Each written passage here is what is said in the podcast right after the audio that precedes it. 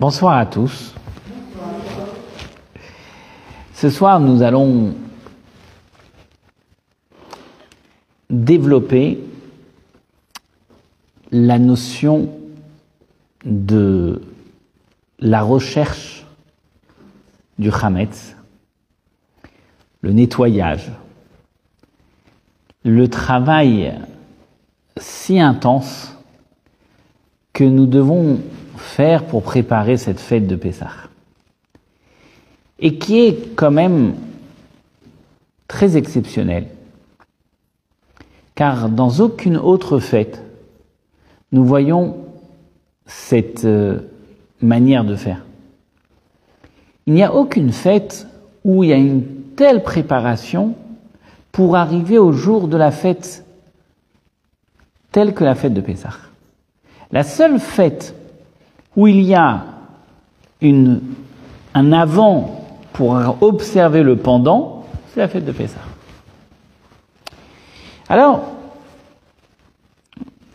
on va le voir d'un point de vue halachique, et on va le voir d'un point de vue philosophique racidique de pourquoi tant d'acharnement sur ce Hametz.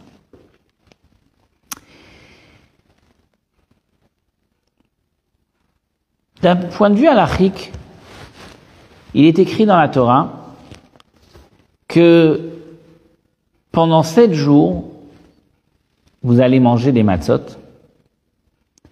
Et il est écrit aussi que l'agneau pascal, qui était effectué la veille de Pessah, c'est-à-dire le 14 Nissan dans l'après-midi, en l'occurrence cette année le premier soir de Pessah tombe vendredi soir, cela voudrait dire qu'on aurait fait le sacrifice, on fera, Dieu le sacrifice de l'agneau pascal, le 14, donc vendredi après-midi, c'est là où on sacrifiait l'agneau. Et ensuite, il était mangé la veille du 15, donc le 14 au soir, et c'est là où on fête la, fête de Pessah. Et c'est écrit que l'agneau pascal ne peut se faire uniquement sur des matzot. C'est-à-dire que s'il n'y a pas de galette, il n'y a pas de matzot, on ne peut pas faire l'agneau pascal. Et pour avoir des matzot, il faut qu'il n'y ait pas de chametz. Il ne faut pas qu'il y ait de levain. Et donc, de là, nous apprenons que la Torah nous dit aussi que le premier jour, vous allez détruire le Hametz qui se trouve en votre possession. Et donc de là, nous apprenons de tous ces versets-là que pendant sept jours, il est formellement interdit de posséder du Hametz. Qu'est-ce que le Hametz C'est quoi, c'est quoi la définition du Hametz Le Hametz, c'est tout simplement les cinq céréales. Le blé, l'orge, l'avoine, d'accord L'épeautre. D'accord? Les cinq céréales qui est formellement interdit de posséder si elles ont eu du levain. C'est-à-dire qu'à partir du moment que un des céréales a eu un levain, a levé, il devient chametz. Que ce soit du blé, que ce soit de l'orge, que ce soit un des cinq céréales, à partir du moment où il a gonflé, où il a eu un levain, il devient chametz. Et de quelle façon nous définissons le, le levain? Disons la chose suivante, que toute céréale qui est liée avec de l'eau, plus de, en contact avec l'eau avec plus de 18 minutes avant sa cuisson, automatiquement il fermente et il devient chametz. C'est la raison pour laquelle la fabrication des matzot, le contact qu'il y a entre la farine, qui est une farine de blé, donc qui est un des cinq céréales, et l'eau elle ne dépasse pas, elle ne dépasse jamais les 18 minutes. Et la fabrication, dès l'instant où on a fabriqué la pâte jusqu'au moment où on la met au four, elle a moins de 18 minutes. C'est ce qui donne la matzah, et c'est ce qui fait que la matzah, on peut la manger à Pessah. Et donc, la Torah nous demande que pendant les sept jours, nous n'avons pas le droit de posséder et de regarder du Hametz. Donc, un de ces céréales qui aurait fermenté, il est formellement interdit de le posséder pendant la fête de Pessah.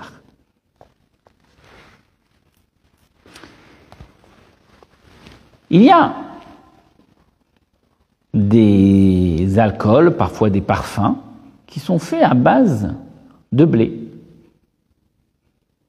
Par exemple, la vodka est, un alcool qui est fait à base de blé. C'est du blé fermenté. Le whisky, il peut être aussi fait à, base d'un des céréales, voilà, qui peut être aussi fermenté. Donc il y a énormément de produits qui sont dérivés de, des céréales et qui sont chametz à 100%. Et donc, à la parlant, il est formellement, la Torah nous demande de ne pas le, posséder, de ne pas le voir. Il ne doit pas exister pendant les huit jours de Pessah, les sept jours de Pessah. Alors pourquoi nous, nous fêtons huit jours? Tout simplement parce que, étant donné que nous sommes en dehors d'Israël, et en dehors d'Israël, il y a le doute entre le, premier jour, pour des raisons historiques, donc c'est la raison pour laquelle nos sages ont rajouté un huitième jour et nous fêtons la fête de Pessah pendant huit jours. Très bien. Donc,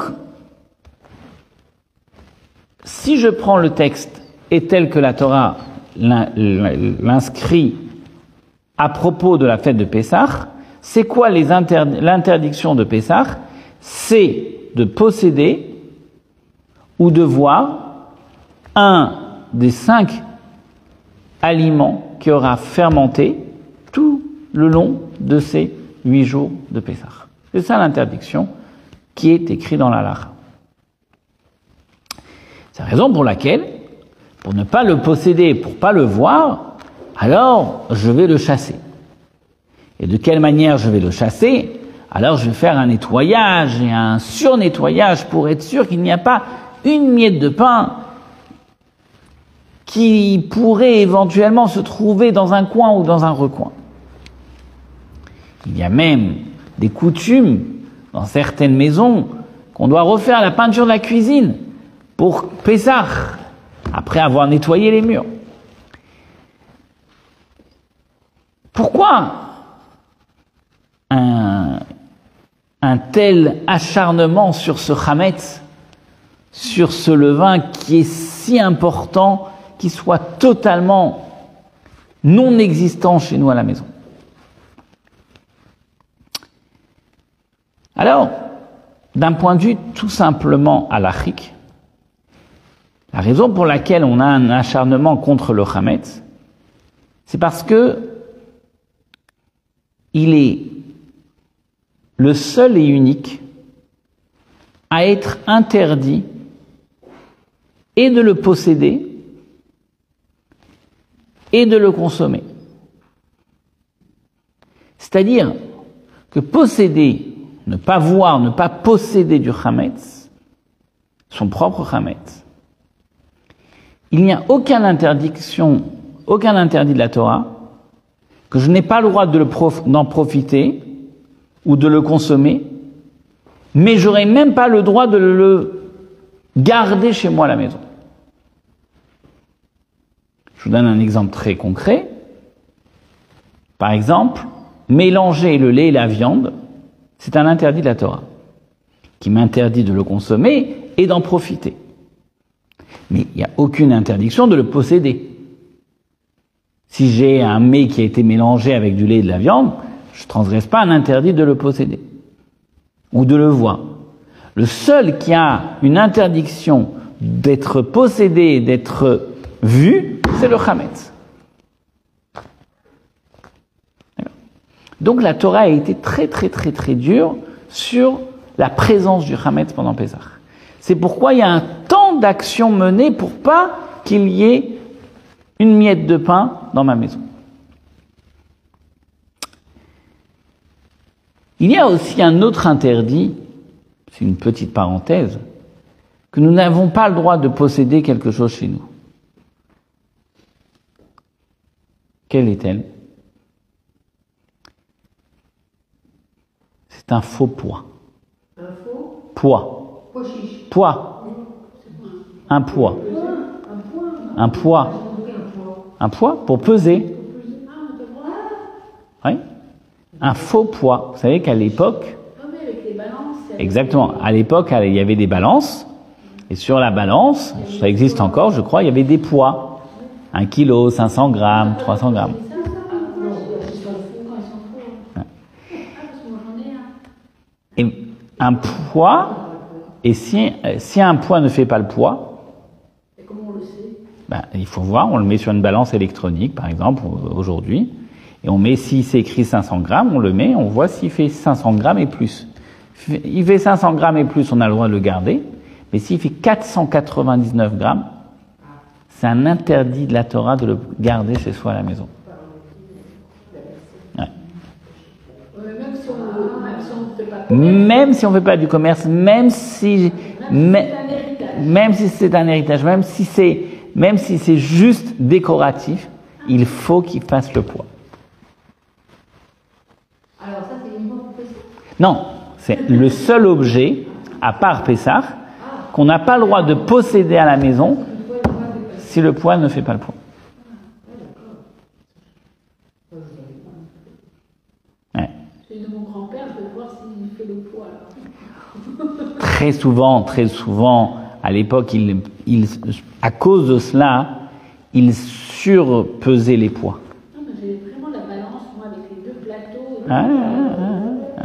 Très, très souvent, ils surpesaient pour pas faire exactement 1 kg, ils mettaient 1 kg 2, 1 kg 0,5, mais, mais jamais que ce soit juste parce qu'ils avaient très très peur, tous les craintifs de Dieu, de ne pas être à la mesure. Voilà, donc c'est la seule chose qu'on trouve dans la Torah qu'il est interdit de posséder chez soi. Mais sinon, il n'y a pas une interdiction de- d'être aussi acharné sur n'importe quel interdit toraïque, à part le chametz, à part le levain, qui a une telle importance dans le judaïsme.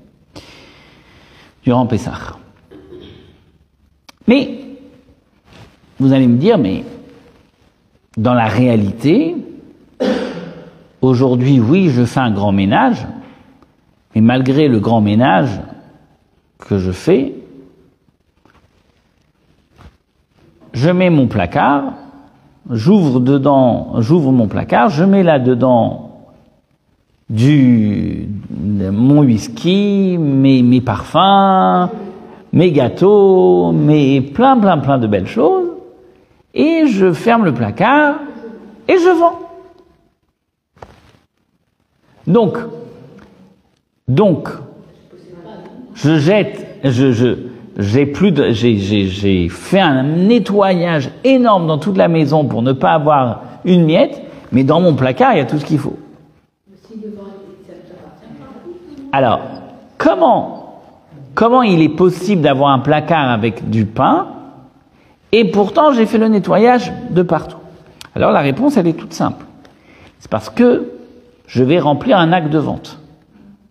Et lorsque je vais remplir cet acte de vente, tout le chametz qui est en ma possession, il n'est pas à moi, tout simplement parce que je l'ai, vendu à un non-juif.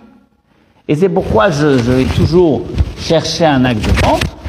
Là-dessus, ça va être écrit, je vais avoir là-dessus écrit le nom, l'adresse, etc., avec le, le détail de dire que tout ce qui est en ma possession en Hametz ne m'appartient pas, appartient aux non-juifs. Et comme cela, je n'ai pas réellement de placard chez moi.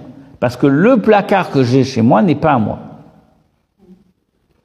Oui, mais même avec du euh, Dedans, il n'y a pas de souci. Ouais, oui, oui. Des pâtes, euh, oui. On a le droit. À partir du moment où j'ai vendu, à partir du moment où j'ai vendu, j'ai aucun souci de pouvoir mettre des. En fait, moi, je, vends aussi, mais euh, bah, je vends, par exemple, j'ai des bonbons. Euh, pour moi, c'est du sucre. c'est- voilà, Il y, a- il y a ni farine, ni lait. Je peux avoir euh, sais rien, des, des choses qui sont cramées, qu'on ne va pas, euh, consommer pendant, pendant Pessah. Alors, ça peut être des bonbons, ça peut être des choses, mais alors, tout ce qui est pâte, farine, machin, je m'en- il n'y a plus rien. Alors, anarchiquement parlant, il n'y a aucune interdiction. Voilà, des, des bouteilles de whisky, etc. euh, On s'en sépare pas et on les, on les vend. Je mets dans je laisse. Hier, j'ai encore donné à des amis des paquets d'avoine, euh, du son d'avoine, des choses comme ça. Non, il n'y a pas besoin. On consomme, mais je me dis, je suis en train de faire mes placards, je ne vais pas garder. Non, non, mais il n'y a pas besoin. Il n'y a vraiment pas besoin. Il n'y a réellement pas besoin. Ouais. D'accord. Mais, mais, mais anarchiquement parlant, en tout cas, il n'y a aucun problème. Et, et je vais vous dire une chose, que sachez bien que euh, quand vous allez avoir des paquets de gâteaux Hametz le lendemain de Pessah dans les rayons des supermarchés, vous pouvez bien imaginer qu'ils les ont pas, ils les ont pas fabriqués dans la nuit. D'accord? Donc qu'est-ce qu'ils ont fait Ben, ils ont mis de côté. Et ils les ont vendus. Oui. C'est la même chose pour les médicaments. hein. C'est la même chose, je veux dire. À partir du moment où... C'est la même chose. C'est la même chose. Hmm À partir du moment où c'est autorisé de, pour le supermarché, c'est autorisé pour moi, il n'y a pas de différence. D'accord? Mais en tout cas, l'acte de vente me permet de pouvoir garder la totalité de tout ce que j'ai. Et cela ne pose aucun souci anarchiquement parlant à partir du moment où j'ai rempli un acte de vente parce que ce n'est plus à moi. Et imaginons, par exemple, vous savez, il y a le dernier jour, il y a certaines personnes, attends, il y a certaines personnes qui euh, font des crêpes à l'avance, la, avant la période de ça, qui les mettent au congélateur, dans un congélateur spécial, qui vendent au congélateur, et le jour Mémona, ils sortent les crêpes. Aucun problème. Deux heures avant, deux heures après.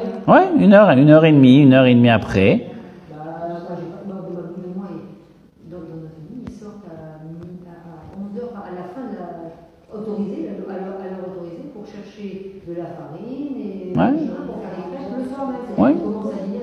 Hmm Mais aucun problème de sortir les crêpes du congélateur une heure et demie après la fête, le temps que la transaction se fasse entre le rave et le non-juif, et de, et de pouvoir les manger.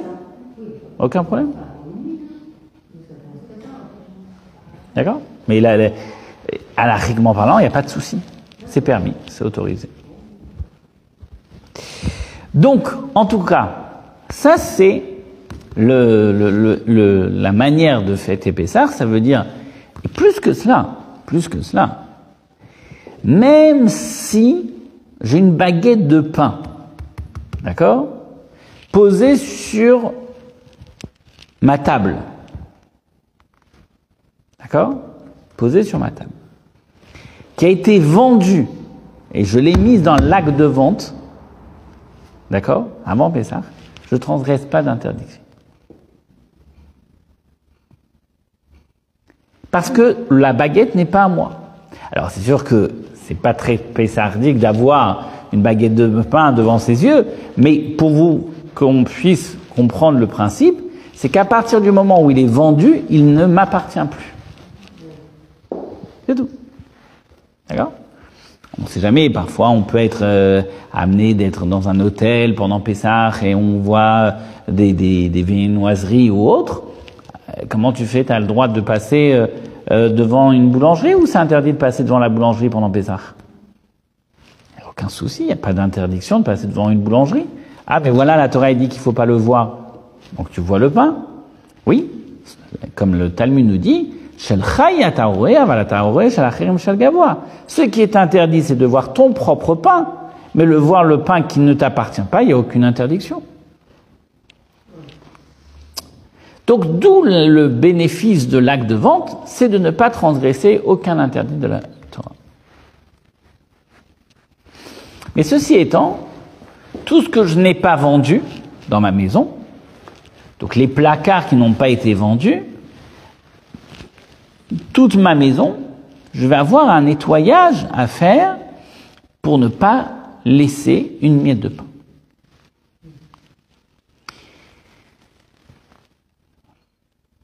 Après avoir fait ce grand nettoyage de Pessah, la veille au soir, je vais venir avec ma petite bougie et je vais faire le tour de toute la maison et chercher à la lueur d'une bougie la petite, le, le chametz. Pourquoi je vais chercher à la lueur d'une bougie? Alors le Talmud nous explique parce que à, la bougie est, un, est une, une lumière qui est très précise et qui peut et qui permet de pouvoir bien regarder dans les coins et les recoins de la maison. Donc c'est la raison pour laquelle, après avoir fait ce nettoyage, j'ai un devoir de faire la recherche du Hametz. Et le lendemain matin, j'ai un devoir de brûler ce Hametz avant la fête de Pessah. Et à partir de 11 heures, je crois, vendredi matin, j'aurai plus le droit de le consommer, et à partir de midi, j'aurai plus le droit de le posséder. Et à partir de, de, de midi, à peu près, j'ai pas l'heure exacte, mais à partir de midi, je ne consomme plus le chametz et je le, je le, je, je le possède plus. Et cela pendant les huit jours de Pessah. Les placards restent fermés et chez moi à la maison, je n'aurai que de la matzah et que des fruits et que des légumes et certainement pas des, euh, des, des, des, des céréales qui auraient pu fermenter. D'accord? On est d'accord?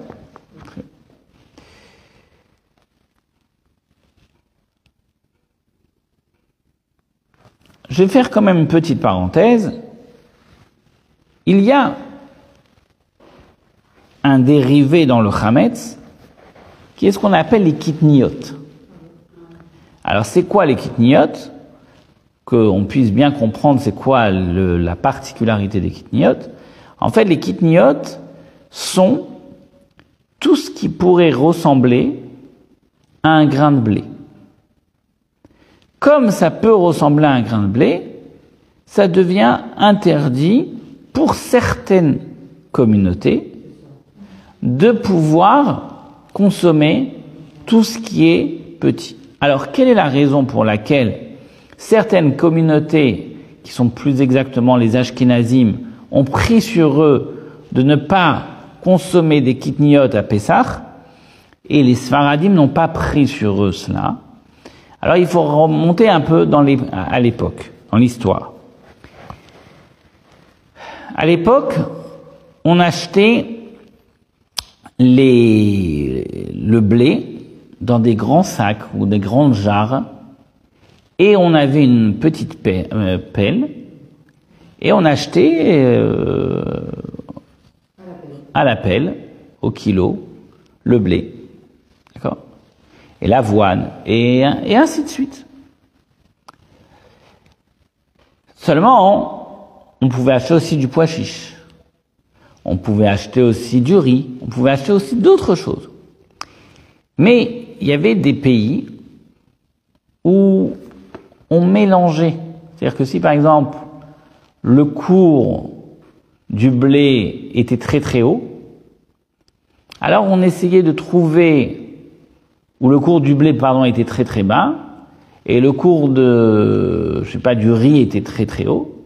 Alors que ce qu'on faisait, on faisait des mélanges, c'est-à-dire qu'on mettait un peu de blé dans le riz et comme ça on vendait euh, au prix du riz le, blé.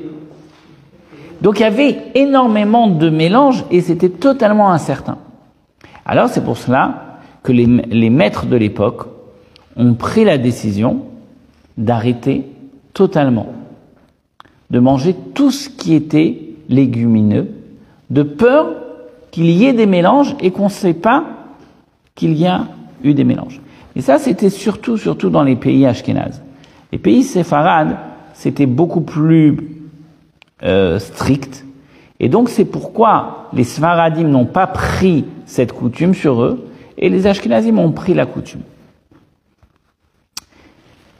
Les Chassidim ont pris aussi la coutume de ne pas manger de kitniot. Donc tout ce qui est légumineux, nous ne mangeons pas, nous ne consommons pas ceci pendant Pessah. C'est une coutume. C'est une coutume qui, est, qui a été mise, c'est une barrière qui a été mise, mais que Dieu préserve. Quelqu'un qui mange kitniot Pessah, ça ne veut pas dire qu'il mange, qu'il mange pas euh, cachère. Il mange cachère, seulement c'est pas sa coutume de ne pas faire attention aux, aux petits légumes. C'est tout. C'est juste, ça s'arrête là. Mais revenons un petit peu sur cette réflexion. Pourquoi tant de combats à l'égard du Hametz? Pourquoi le Hametz? Pourquoi ce pain est si combattu la veille de Pessah? Alors, je vais terminer encore alachiquement parlant les raisons que nos sages expriment, c'est parce que l'homme a l'habitude de manger du pain. Manger les céréales, c'est quelque chose qui est habituel pour euh, l'ensemble de, de, l'année. Donc, lorsqu'il arrive à une fête de Pessah, on lui demande que soudainement il arrête de manger du pain, ce n'est pas dans ses habitudes. Et c'est pourquoi il peut être de façon automatique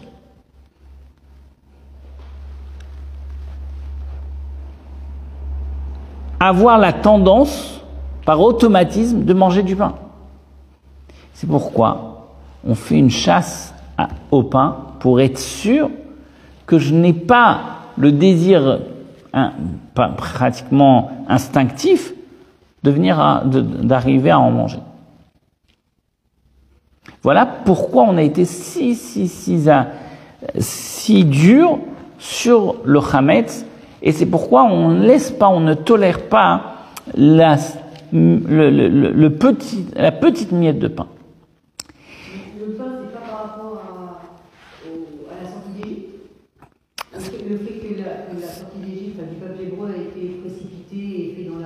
Voilà, c'est pourquoi on mange de la matzah. Mais, mais, tout à fait, tout à fait. Mais, la raison pour laquelle on est si euh, scrupuleux sur chaque détail, sur chaque miette, c'est parce que justement, comme on n'a pas l'habitude, comme il y a un automatisme qui est installé dans le corps de l'homme, c'est pourquoi même la petite miette, on y fait attention.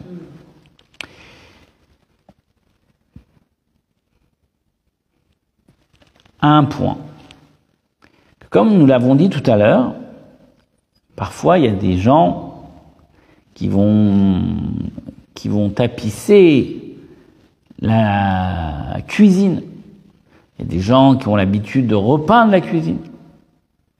Alors pourquoi Pourquoi une telle importance à la cuisine? Alors il faut savoir que de manière générale, il y a un principe qui, est appelé Batel Beshishim. Que signifie Batel Beshishim la, définition de Batel Beshishim est la suivante. Batel Beshishim. Ouais. Annulé dans un soixantième. Si j'ai une marmite de viande dans laquelle il y a un soixantième de lait qui tombe, alors je dis que le 1 soixantième est totalement annulé par rapport à la grosse marmite de viande et ma viande reste cachée.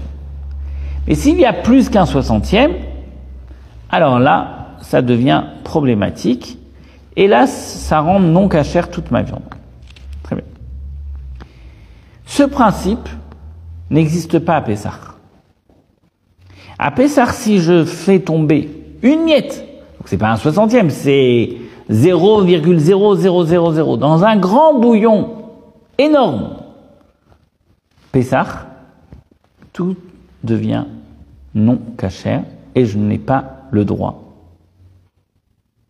de le consommer. Pourquoi? Pour la même raison.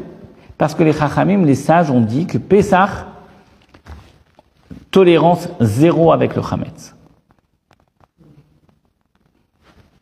Ça, c'est la rigueur de Pessah, et c'est comme cela que nos ancêtres, depuis la sortie d'Égypte jusqu'à ce jour, ils ont toujours, toujours observé la fête de Pessah scrupuleusement.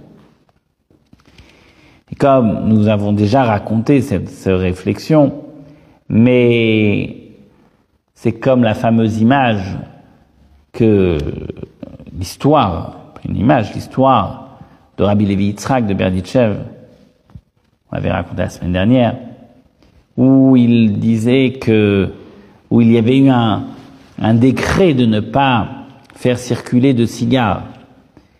Et il va appeler son homme de maison, et il va lui dire, va me chercher un cigare.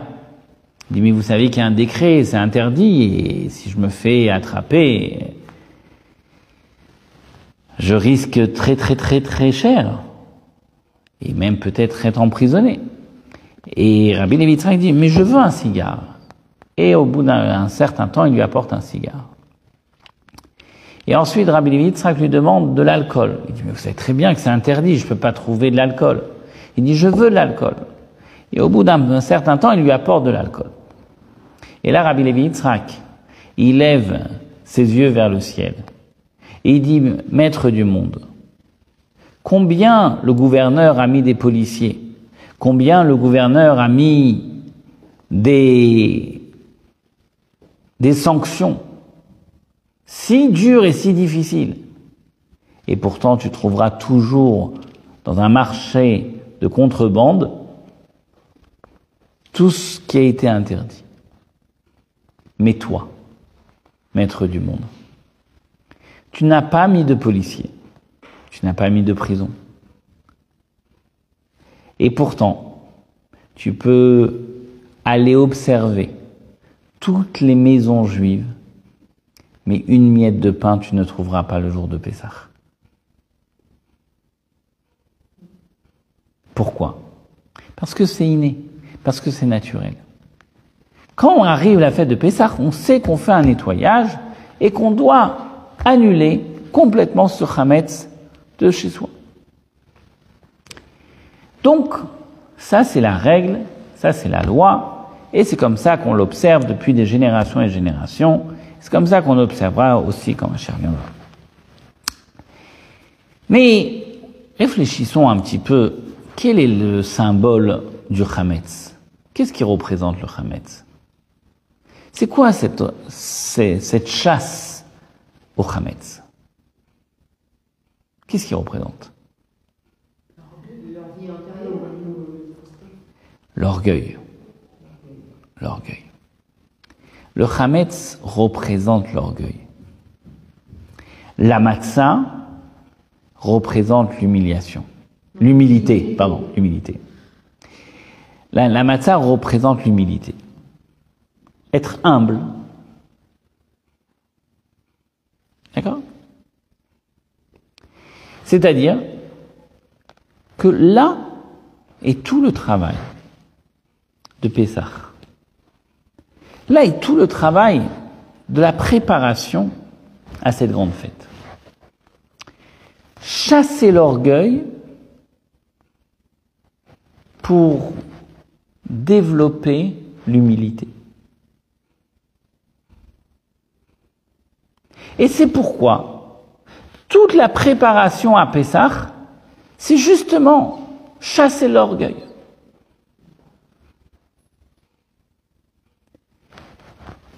Mais réfléchissons un petit instant.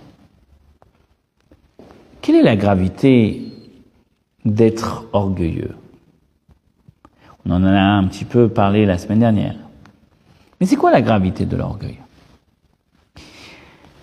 Alors, il est écrit, nos sages expliquent dans le Talmud que Dieu dit sur l'homme orgueilleux, que moi et l'homme orgueilleux, nous ne sommes pas à même de pouvoir cohabiter dans le même endroit. Dieu ne peut pas cohabiter avec l'orgueilleux. L'orgueilleux chasse Dieu. Dieu ne réside pas avec un homme orgueilleux. Mais pourquoi l'orgueil a une telle importance? Pourquoi l'orgueil est si grave chez un homme? Alors, pour expliquer ceci, il faut d'abord comprendre c'est quoi être un homme orgueilleux. Être un homme orgueilleux, c'est tout simplement, c'est une personne qui ne sait pas reconnaître que ce qu'il a comme atout, comme capacité, n'est pas, n'est les siennes. Qu'en fait, c'est une bénédiction que Dieu lui a donnée d'être ce qu'il est. Je donne un exemple simple. Il y a une personne qui va se gargariser d'être un homme très intelligent. Mais réfléchissons un instant. Qu'est-ce qu'il a fait pour être intelligent? Qu'est-ce qu'il a fait pour être intelligent? Rien. C'est juste naturel. Il est né intelligent. Donc se gargariser d'être un homme intelligent et être orgueilleux parce que je suis un homme intelligent, c'est juste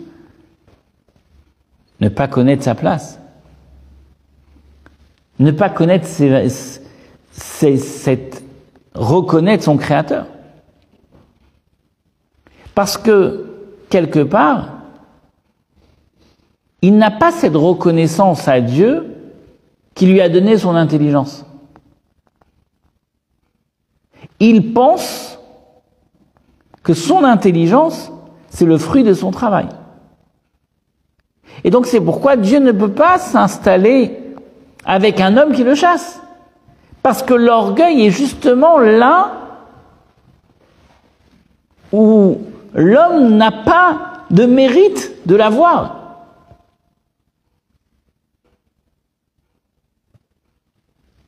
Et donc, un homme orgueilleux, c'est abject. Mais, quelque part,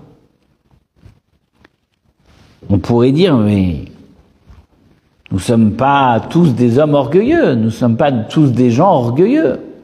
Alors la fête de Pessah devrait appartenir à une certaine catégorie pour les orgueilleux. Et ceux qui ne le sont pas, eh ben, ils vont pas avoir euh, ce travail à faire. Mais bien sûr que L'orgueil, on en a tous un petit peu. C'est ce qu'on peut appeler parfois de la fierté mal placée. Et cette fierté mal placée peut être parfois un signe, une forme d'orgueil. Comme par exemple, quand j'ai un différent avec quelqu'un, avec ma mère, avec mon père, avec mon mari, avec mon épouse. On peut avoir, ça peut exister, qu'on peut avoir parfois une petite querelle, voire grande. Mais quel va être l'homme le plus intelligent?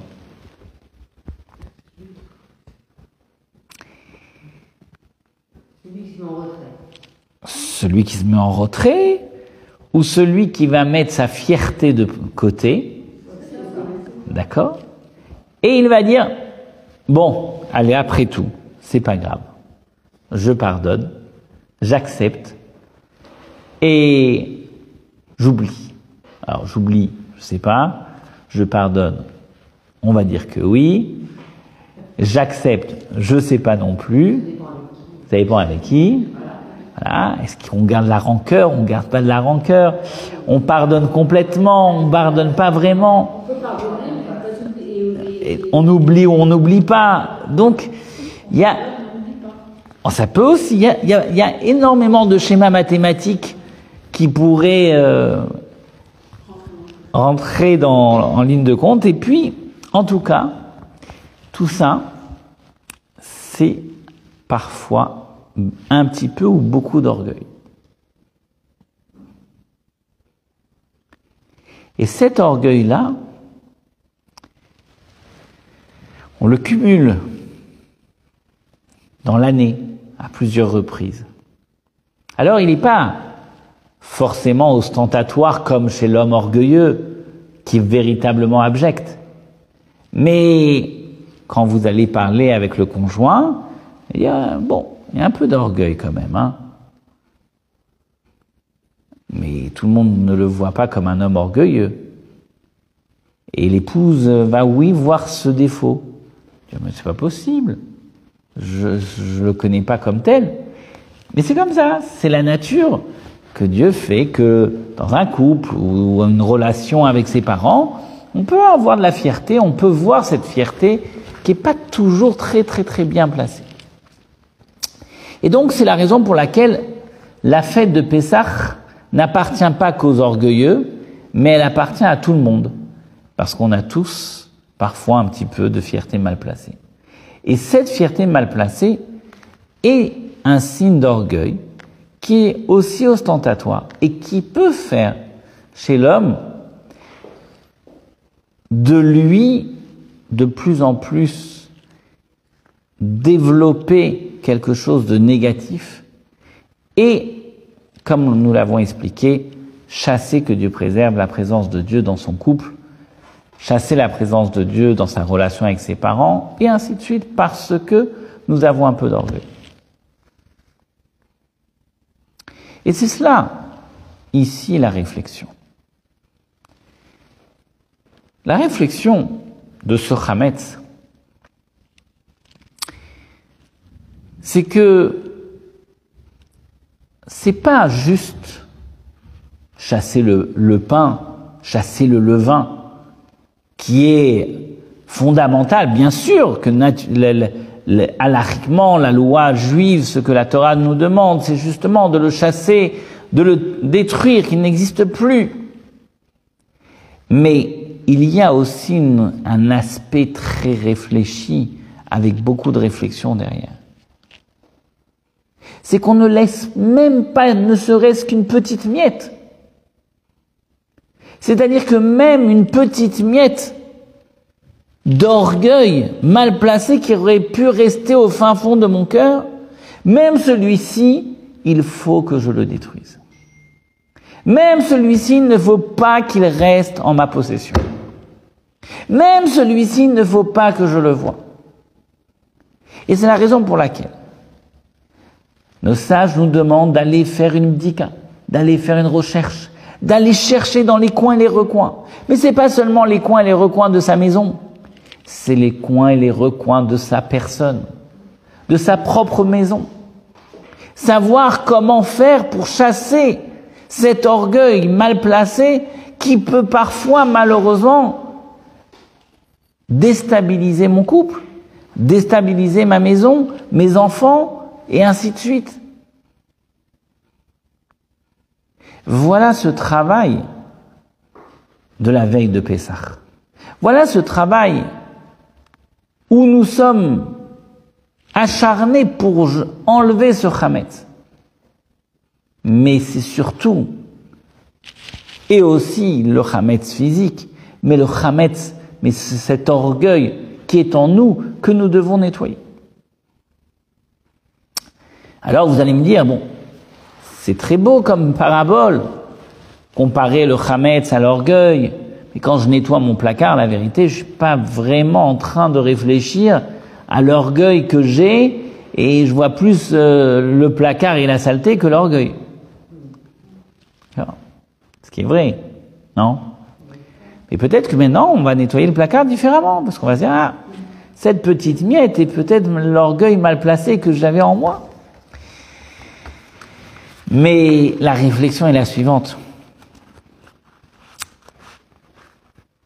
Nous sommes ce que nous mangeons. Et donc, la nourriture physique devient la nourriture du corps, devient la nourriture de l'âme. Ça devient mon sang, ma chair. Comment je me nourris? Comment un homme peut grandir? Tout simplement par la nourriture. Donc la nourriture a un impact direct sur ma personne. Et je suis ce que je mange. C'est une des raisons, si on peut dire, même si c'est totalement irrationnel, mais c'est une des raisons pour lesquelles on ne mange pas d'animaux sauvages. Pourquoi on ne mange pas, on ne consomme pas d'animaux sauvages? Aucun animal sauvage est permis. À l'exception du taureau, qui est pas vraiment sauvage. Mais aucun animal sauvage est permis. Parce que tout simplement, comme on devient ce que nous mangeons, alors manger un animal sauvage pourrait susciter en moi de la sauvagerie.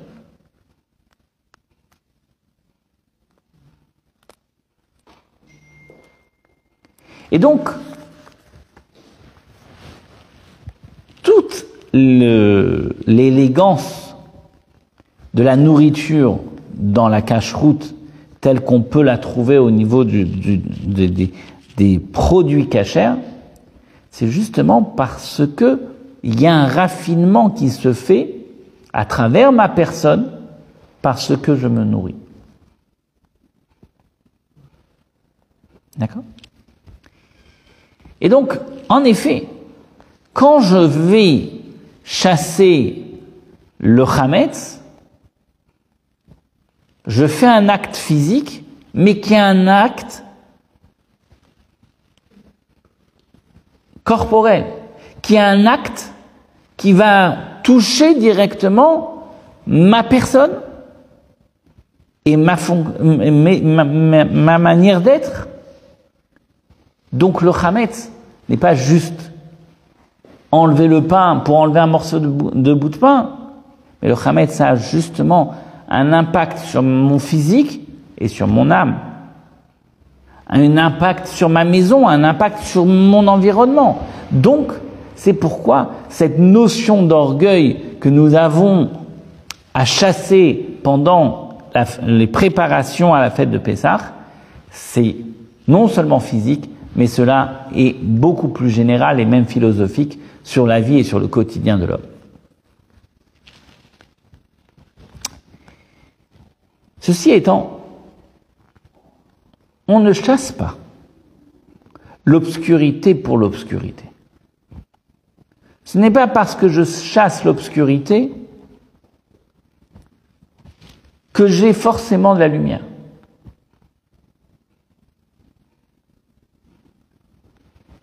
La lumière, je dois aussi aller la chercher. Et donc, c'est là tout le symbole de la fête de Pessah. J'ai chassé l'obscurité, je chasse l'orgueil. Mais je ne me contente pas de chasser l'orgueil uniquement. Je vais encore plus loin. Je vais chercher de l'humilité je vais aller chercher de la matzah. Et c'est pas que pendant les huit jours de Pessah, je ne mange pas de pain. Point. Je ne mange pas de pain, certes, mais je mange autre chose, qui est de la matzah. C'est-à-dire que la l'orgueil qui a été chassé n'est pas là pour se contenter de ne plus avoir d'orgueil. Pourquoi? Parce que c'est pas parce c'est pas du fait que je ne que j'ai décidé de ne plus être orgueilleux que je vais plus l'être.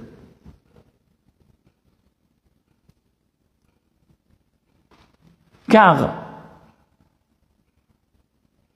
la nature a horreur du vide. Et si j'enlève l'orgueil, je suis obligé de remplacer cet orgueil par de l'humilité. Je suis obligé de travailler sur l'humilité pour pouvoir faire en sorte que cet orgueil ne puisse pas revenir et se rétablir. Je ne peux pas être en combat continu et dire non, je vais, je vais maintenir le combat. Non. Après le combat, il faut tenir dans le temps.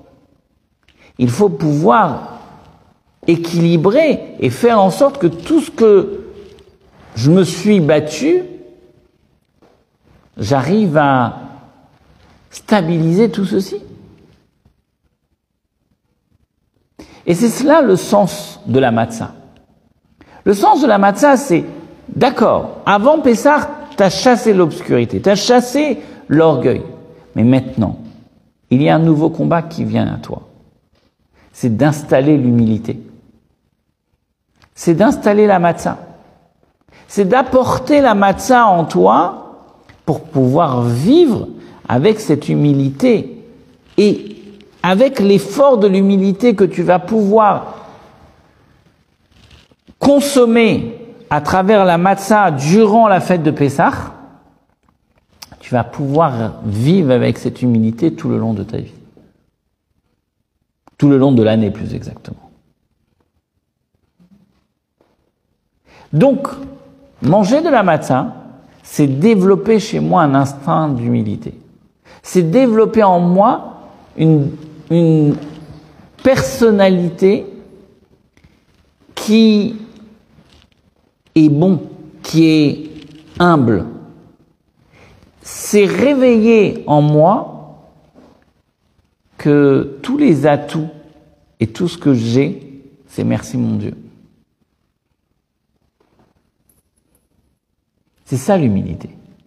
C'est de se dire que, en fait, oui, j'ai travaillé, j'ai labouré, j'ai fait énormément de choses.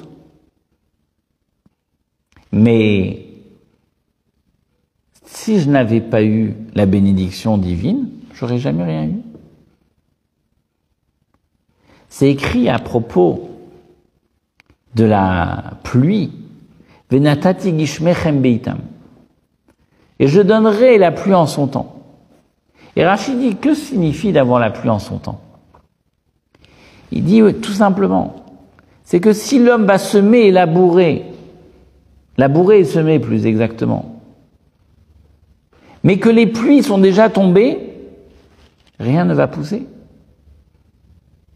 La bénédiction, c'est d'avoir la pluie après avoir labouré et semé. Et c'est ça, avoir la bénédiction en son temps. C'est d'avoir la pluie au moment où j'en ai besoin. Car s'il a plu avant que je le sème, la bénédiction, elle n'est pas pour moi une bénédiction.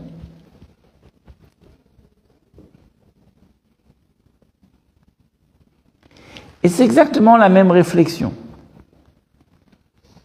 Si un homme arrive à la fête de Pessah et il n'a pas labouré, il n'a pas travaillé il n'a pas nettoyé son chametz. C'est-à-dire qu'il n'a pas fait ce travail justement de, nettoyer, de chercher les coins, les recoins de sa personne pour travailler sur son humilité. Mais lorsqu'il va arriver à la fête de Pessah, il ne va pas développer d'humilité parce qu'il n'y aura pas eu la préparation à cette fête. Donc ce nettoyage si difficile qu'il puisse être, étant donné qu'il a des conséquences sur ma personne, certes que c'est un travail physique, mais c'est un travail physique qui amène cette lumière en son temps, c'est-à-dire de pouvoir développer chez moi cette humilité durant toute l'année. Et pour avoir cette humilité, il aura, j'aurais dû travailler en amont pour pouvoir recevoir cette humilité. Et c'est pourquoi je ne peux pas manger des matzot, car je, car je ne peux pas avoir ce dévoilement d'humilité si j'ai encore chez moi du chametz, si j'ai encore chez moi de l'orgueil, car l'orgueil et l'humilité sont deux choses complètement opposées. L'orgueil chasse le bon Dieu, l'humilité permet au bon Dieu d'exister. Et c'est antinomique. Ils ne peuvent pas venir sur la même table. Et donc c'est pourquoi il y a un travail en amont qui apporte, qui permet de pouvoir recevoir le travail de l'humilité des matzot de la fête de Pessah.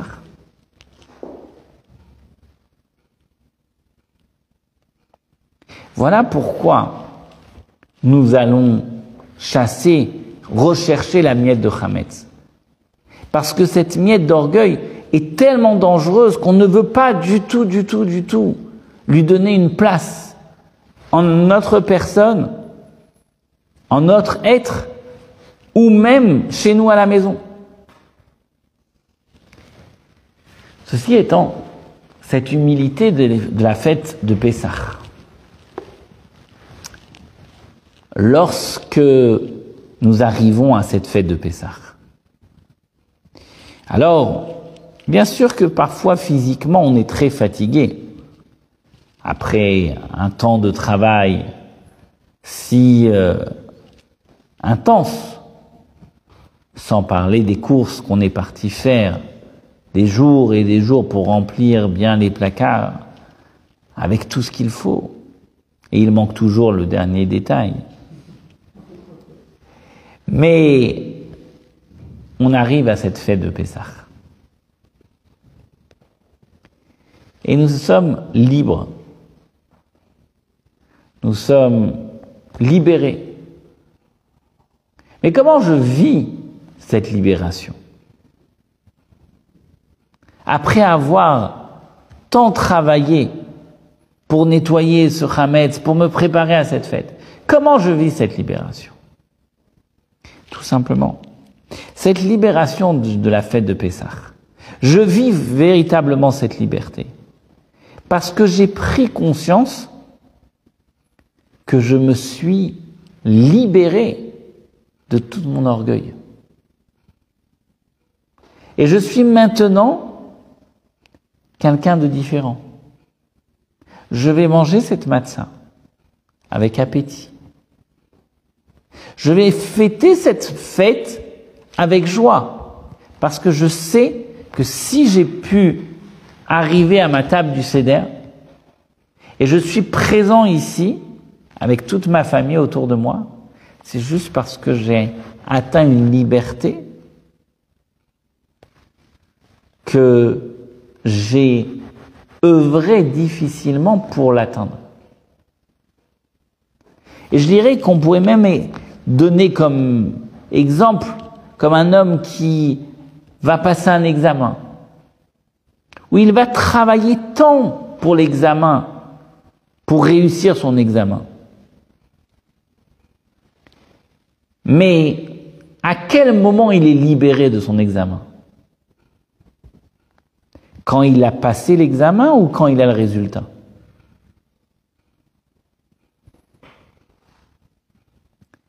Bien sûr, quand il a le résultat. Ben, c'est exactement la même réflexion. Quand est-ce que je sais que je me suis libéré, entre guillemets, de cet orgueil? C'est parce que Dieu m'a donné la chance et le privilège de pouvoir m'asseoir à ma table du CEDER. Et si j'ai tout ce qu'il faut à ma table du CEDER, alors je suis réellement un homme privilégié. Je suis un homme libéré parce que j'ai cette possibilité de m'asseoir à cette table du Seder. Et c'est la raison pour laquelle, lorsque nous arrivons le soir du Seder, nous allons réciter le Kiddush, la sanctification à Dieu, pour remercier Dieu, et la bénédiction que nous allons réciter, les femmes après avoir, les jeunes filles après avoir allumé les bougies, et dans le Kiddush. Nous allons réciter Shechianu Vekiemanu Vegianu Lizmanazé. Que nous sommes heureux et joyeux d'avoir pu être en vie, en bonne santé à ce moment si précieux de la table du Seder. Parce qu'il ne faut pas croire que c'est naturel. Parce qu'il ne faut pas croire que c'est évident que de toute façon j'allais être à la table du Seder.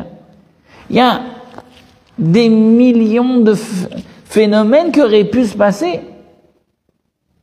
Et que Dieu, euh, que Dieu, et Dieu merci, il m'a préservé de tout cela. Mais c'est ça l'humilité. C'est de savoir que rien n'est acquis. Et savoir qu'en fait, tout ce que j'ai, c'est une bénédiction divine. Et c'est ça la véritable liberté. C'est quand je me libère de ces traits de caractère qui permettent, qui pensent parfois que je suis le détenteur de tout ce que j'ai et que tout ce que j'ai, c'est grâce à moi.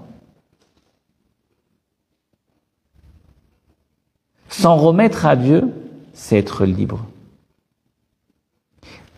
Bien sûr que Dieu attend de l'homme un effort, un travail. Comme la fête de Pessah nous le montre, on a besoin de se, de, de se travailler pour arriver à cette liberté. Mais quand j'ai travaillé ma personne pour m'en remettre quelque part dans les mains de Dieu, et ça c'est la liberté de Pessah, qu'est-ce que j'ai à ce moment-là?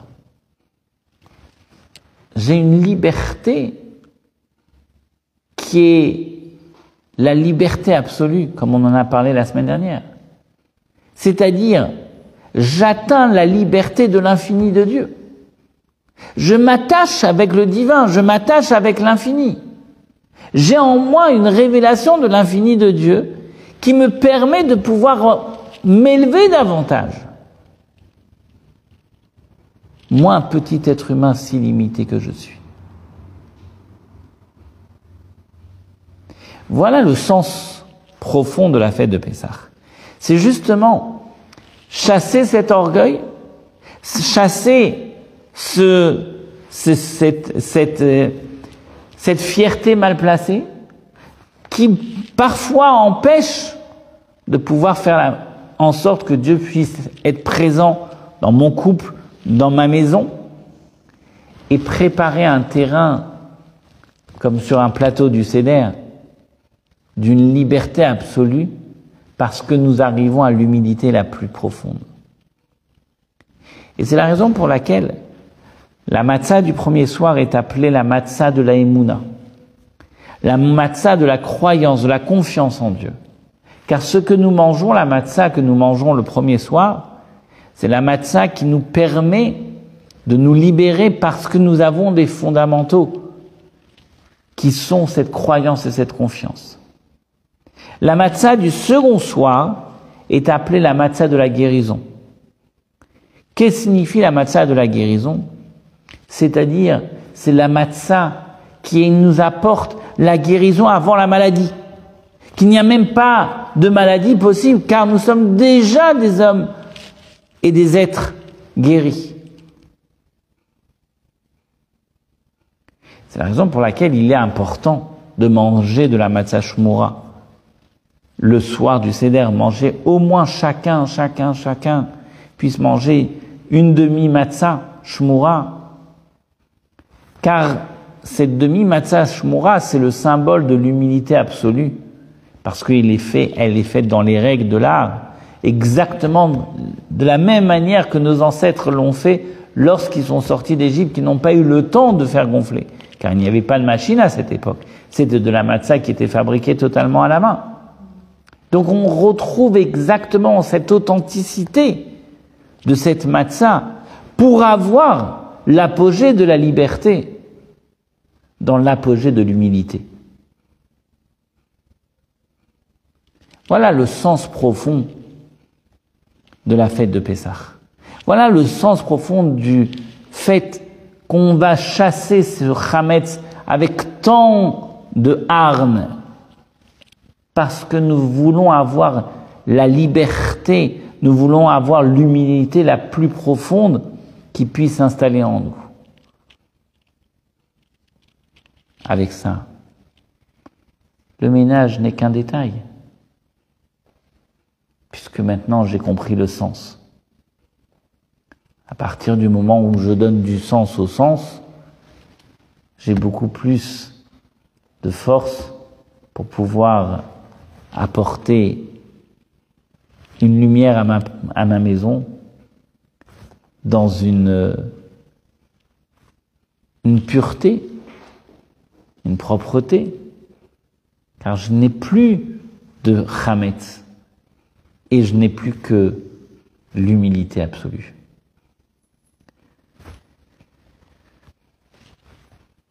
En souhaitant à chacun un Pessar Kacha avec sa mère, une bonne fête de Pessar.